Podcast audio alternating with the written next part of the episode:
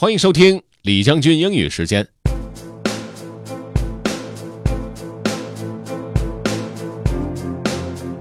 今儿再和大家分享一篇小说吧。这个小说是关于纽约的反恐团队，有很多的悬念。小说的开头在短短的几句话里面就可以让我们了解这个主人公这个警察还有他的性格。OK，let's get started. Have fun.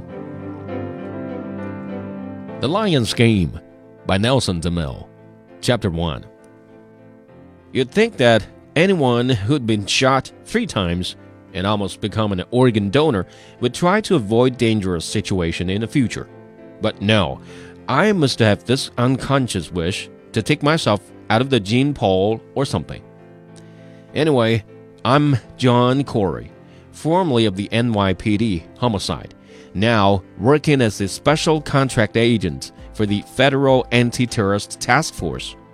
I was sitting in the back of a yellow cab on my way from 26 Federal Plaza in lower Manhattan to John F. Kennedy International Airport with a Pakistani suicide driver behind the wheel. It was a nice spring day. It's Saturday. Moderate traffic on the Shore Parkway, sometimes known as the Belt Parkway, and recently renamed POW MIA Parkway to avoid confusion. It was late afternoon, and seagulls from a nearby landfill, formerly known as the garbage dump, were crapping on the Texas windshield. I love spring.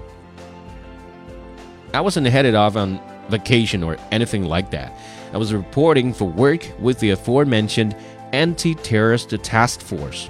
This is an organization that not too many people know about, which is just as well.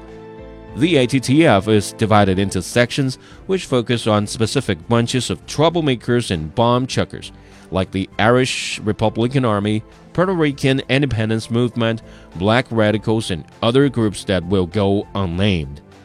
I'm in the Mid-Eastern section, which is the biggest group and maybe the most important. Though, to be honest, I don't know much about Mid-Eastern terrorists, but I was supposed to be learning on the job.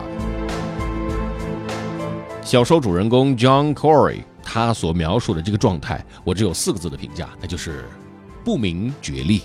相信这样题材的文学作品会非常受人欢迎的，找机会去翻来看看吧。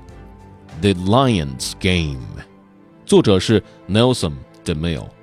如果你想回听本期节目，可以关注重庆之声的微信公众号“重庆之声”，点击品牌就可以进入李将军英语时间了。另外呢，也可以在喜马拉雅 FM 上面搜索“李将军”，就可以找着我了。OK，that's all for today. Thanks for listening. This is General Lee, 李将军。下期节目见。